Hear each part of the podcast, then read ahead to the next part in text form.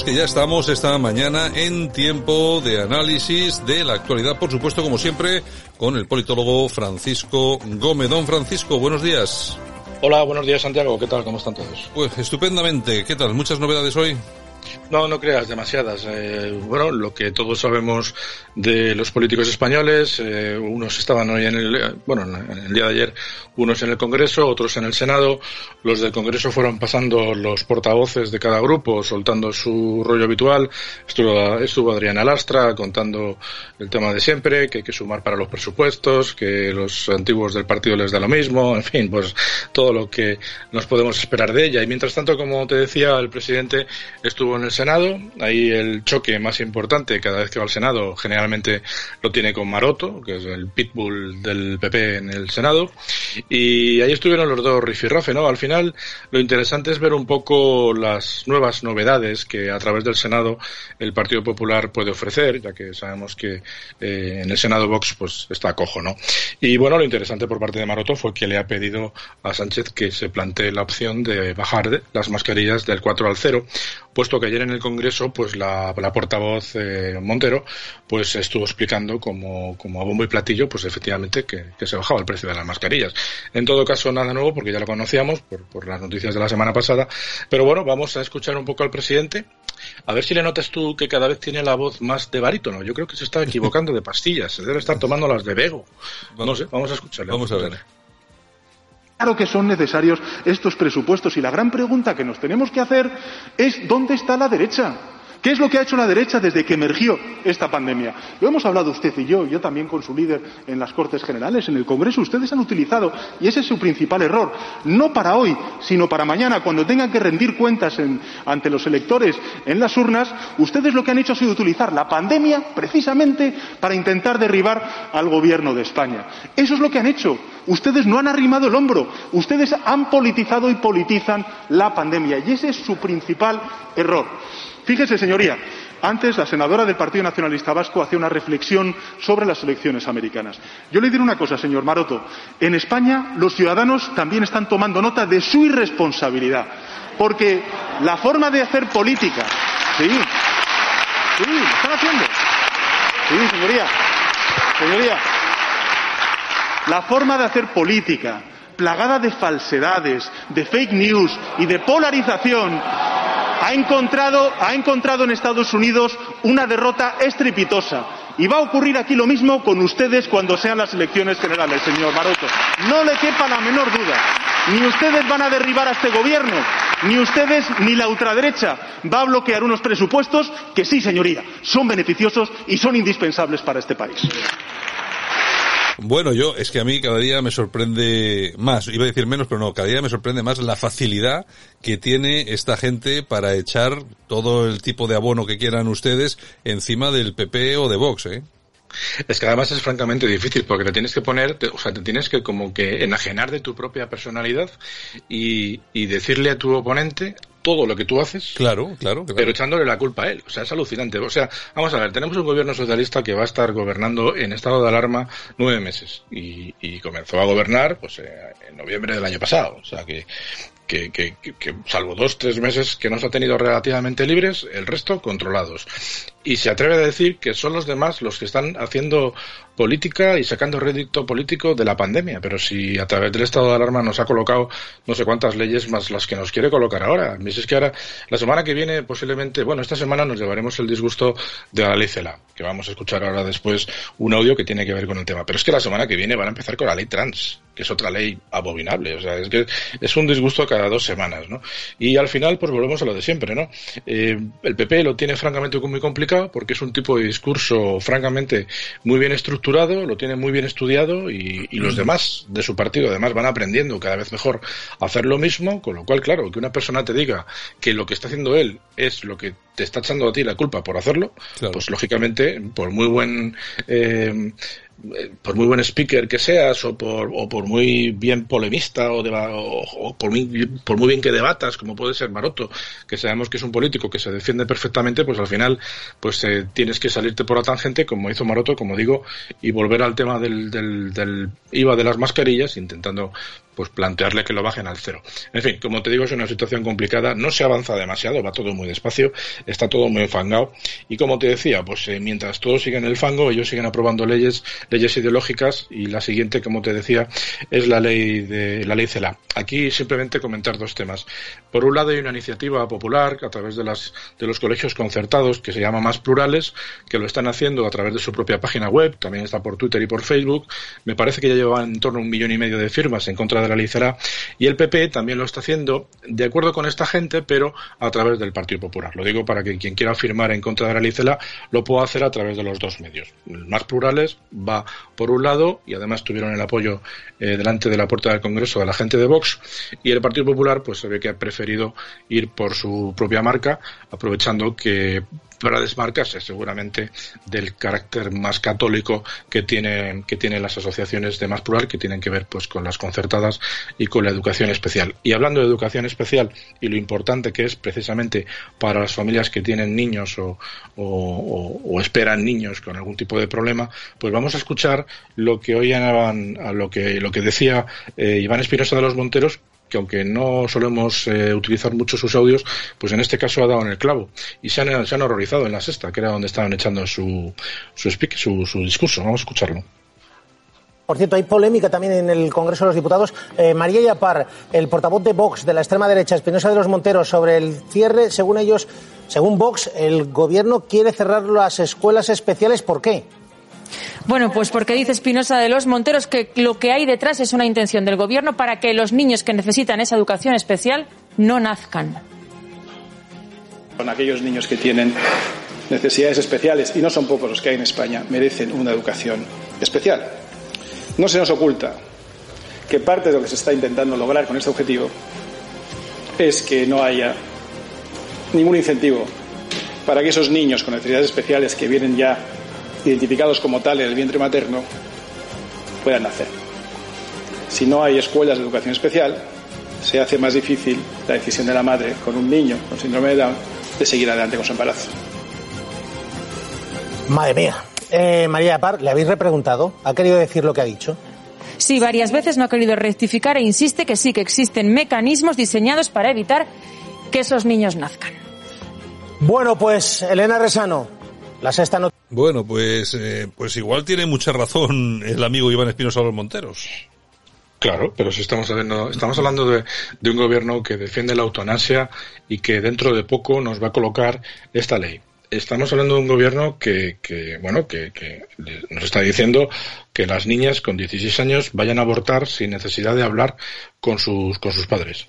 Eh, ¿Por qué no va a tener un trasfondo todo esto para, bueno, pues quizás poder incentivar a aquella madre o a aquellos padres que vayan a, que vayan a tener algún, algún niño con problemas y que evidentemente si saben que van a tener que sufragar al 100% los gastos eh, de, bueno los gastos de, la escuela que de educación que vaya a tener ese niño pues evidentemente puede puede servir. Yo con esto no quiero decir que no se puedan dar situaciones en las que lógicamente los médicos recomienden pues que se tenga que abortar por supuesto. Si al final es un caso que está aceptado y, los padres son los que tienen que tomar la decisión.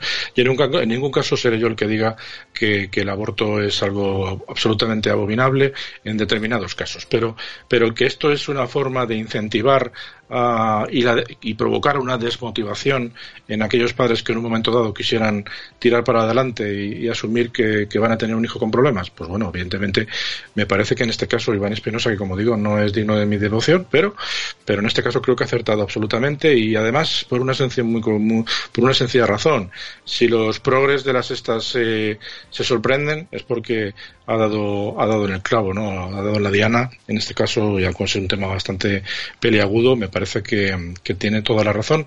Y como cuando hay que dársela a la gente, pues se la damos, pues en este caso yo digo que estoy de acuerdo con Iván Espinosa de los Monteros en este caso. Me parece que es un, un, buen razonamiento lo que ha hecho. Bueno, no es, no es muy raro y sobre todo teniendo en cuenta cómo esta gente son capaces de poner en marcha políticas, además que normalmente pasan desapercibidas para el normal de los ciudadanos, como son mm. capaces de hacerlo para otras cosas que también pudiera ser para, para esto. Bueno, eh, Paco, oye, una cosa, eh, vamos a ver, eh, algunas cosas de eh, tema de elecciones en Estados Unidos. que hay, algún, hay alguna cosa interesante, no hay demasiado, pero sí que yo creo que hay un tema muy interesante y es que en Wisconsin resulta que ese recuento que vamos a ver, ha ganado Biden por creo que son 10.000 votos, es decir, que es muy es un margen muy pequeño. Eh, Trump ha pedido recuento y le han contestado inmediatamente que para hacer el recuento tiene que pagar 6,6 millones de dólares, es decir, mil, casi mil millones de, de las antiguas eh, pesetas. Claro, el recuento no tiene que hacerlo solamente en este en este estado, sino que tiene problemas en 7, 8, problemas de recuento, me refiero. Imagínate tú qué dineral, eh, si se lo guarda, se lo queda y se dedica a montar la televisión esta famosa por internet, yo creo que le iría mejor, ¿no? Sí, en este caso es, un, es una noticia un poco, un poco dura para, para Trump y todo su equipo, porque evidentemente te están diciendo que hay caso, que tienes posiblemente razón, pero que tienes que asumir todos los gastos, porque bueno, en Estados Unidos absolutamente es todo privado, ¿no? Y en este caso, pues todo obedece una, una denuncia que, que el equipo de Trump lo ha puesto eh, encima de la mesa y, y, ha aportado sus pruebas, pero efectivamente le cuesta, le cuesta dinero si lo quiere demostrar. En todo caso, hay que decir que al margen de este tipo de decisiones, el tema de recuento de votos y tal, bueno, ellos ellos están, me parece a mí, encaminando más el tema a intentar que haya muchos más votos que queden anulados por, por estar presentados fuera de plazo o sencillamente pues porque hayan sido fruto de, de, mala gestión en cuanto al tratamiento de los mismos. En todo caso, ahora está todo girando en torno al, al asunto del software de la marca Dominion y mm. lo que sí que está demostrado, lo digo porque los propios dirigentes de la marca eh, en rueda de prensa en, en la Fox, pues eh, han, bueno, lo echaron en la Fox, quiero decir, que es una televisión muy conocida, pues han, han reconocido que efectivamente eh, les han hackeado el sistema, ¿no? Eh, inmediatamente, bueno, pues ha trascendido que el programa Dominion, pues se obedece a una empresa que fue creada en Venezuela por tres venezolanos y el objetivo de esa empresa y de ese programa era eh, influir directamente en las decisiones en Venezuela cuando existía Chávez. Por lo tanto, pues ese es el objetivo. La titularidad de la empresa es de Canadá, pero lo curioso, y lo digo porque las coincidencias pues a veces eh, se producen por algún motivo, lo curioso es que toda la información que genera este software que ha sido utilizado en 28 estados y en no sé cuántos cientos de, de condados, pues toda la información se guarda en los servidores de la empresa Indra en Barcelona. Uh -huh. y, y, claro, inmediatamente Indra pues ha dicho que ellos no tienen nada que ver con este asunto. Pero bueno, hay que recordar que Indra fue quien contó los votos o quien realizó el escrutinio de las elecciones en España, tanto de abril como de noviembre. Y hay que recordar a todo el mundo, lo digo por el tema de las coincidencias, que Indra lo hizo sin participar en ningún concurso público, sino que el, gobierno social comunista que tenemos, pues eh, aprovechando una norma, una norma que solo hay que utilizar en caso de extrema necesidad y por motivos eh, de bueno, pues de catástrofes climáticas, yo que sé, un terremoto, un maremoto o lo que sea climático, pues ellos amparándose en esta norma, pues lo han aprovechado dos veces y le dieron la titularidad de la gestión de los de, del escritorio en España a Indra en dos ocasiones sin que saliera concurso público. Por lo tanto, pues es sospechoso eh, porque claro, inmediatamente pues han salido las dudas de, bueno, y si Indra es quien guarde la información sobre un software malicioso que se ha utilizado en Estados Unidos, pues ¿por qué no Indra pudo hacer algún tipo de gestión extraña en el conteo de los votos de las elecciones, tanto en las de abril como en las de noviembre. No lo sé. En todo caso, lo que te digo es que las, la, todo se está complicando bastante con, con lo de Estados Unidos.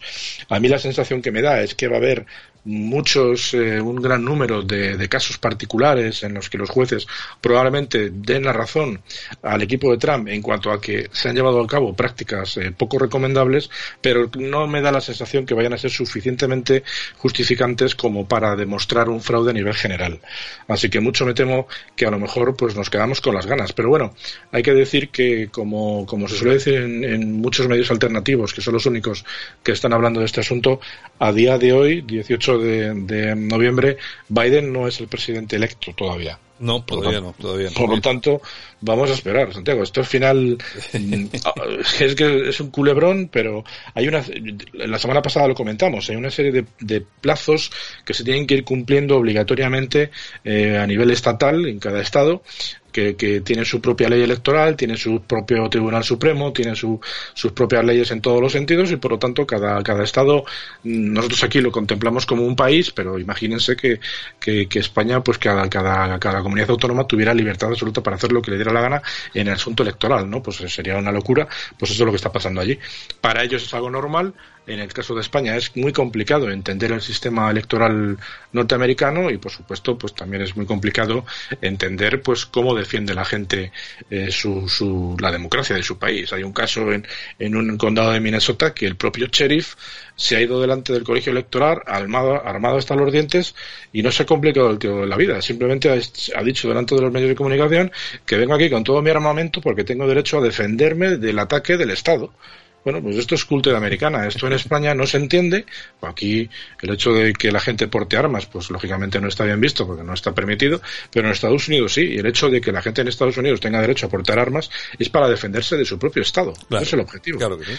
La famosa, la famosa, la famosa enmienda de la Constitución americana se refiere a eso, no a otra cosa. Claro. Entonces, claro, esto lo tratas de explicar en, en los medios españoles y pasa lo que sucedió ayer, por ejemplo, en la Antena 3. En Antena 3, en el diario del mediodía, van y dicen que, fíjate qué noticia, ¿eh?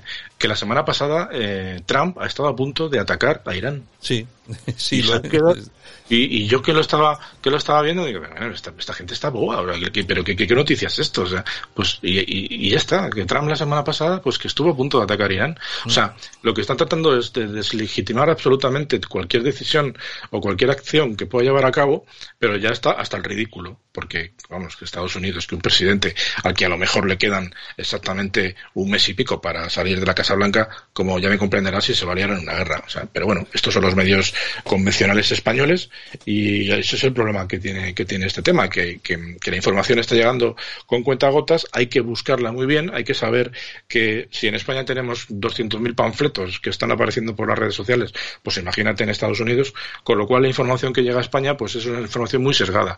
A mí me llegan montones de tweets y montones de, y montones de WhatsApp relacionados con el tema y tienes que estar muy pendiente de dónde lo vas leyendo todo porque efectivamente hay panfletos de todo tipo que te dicen todo tipo de informaciones a favor de Trump y en contra, ¿no? Pero bueno, al final tienes que seleccionar mucho y una buena forma de medir es pues eh, ver la Fox, que ya sabemos el giro que ha pegado, pero, pero bueno, eh, a buen entendedor pues sobran las palabras y muchas veces eh, ciertos comentarios que van haciendo y ciertas entrevistas a, sobre todo a abogados de mucho prestigio que están del lado de Trump, pues te vas dando cuenta que la Fox en cierto modo, pues aunque no esté reculando al 100%, pero bueno, está tratando de rectificar por lo que pudiera pasar, Santiago. Pues muy bien, don Francisco, mañana regresamos con más análisis de la actualidad, ¿de acuerdo? Estupendo, por mañana seguimos hablando. Un Venga, saludo. Venga, hasta luego.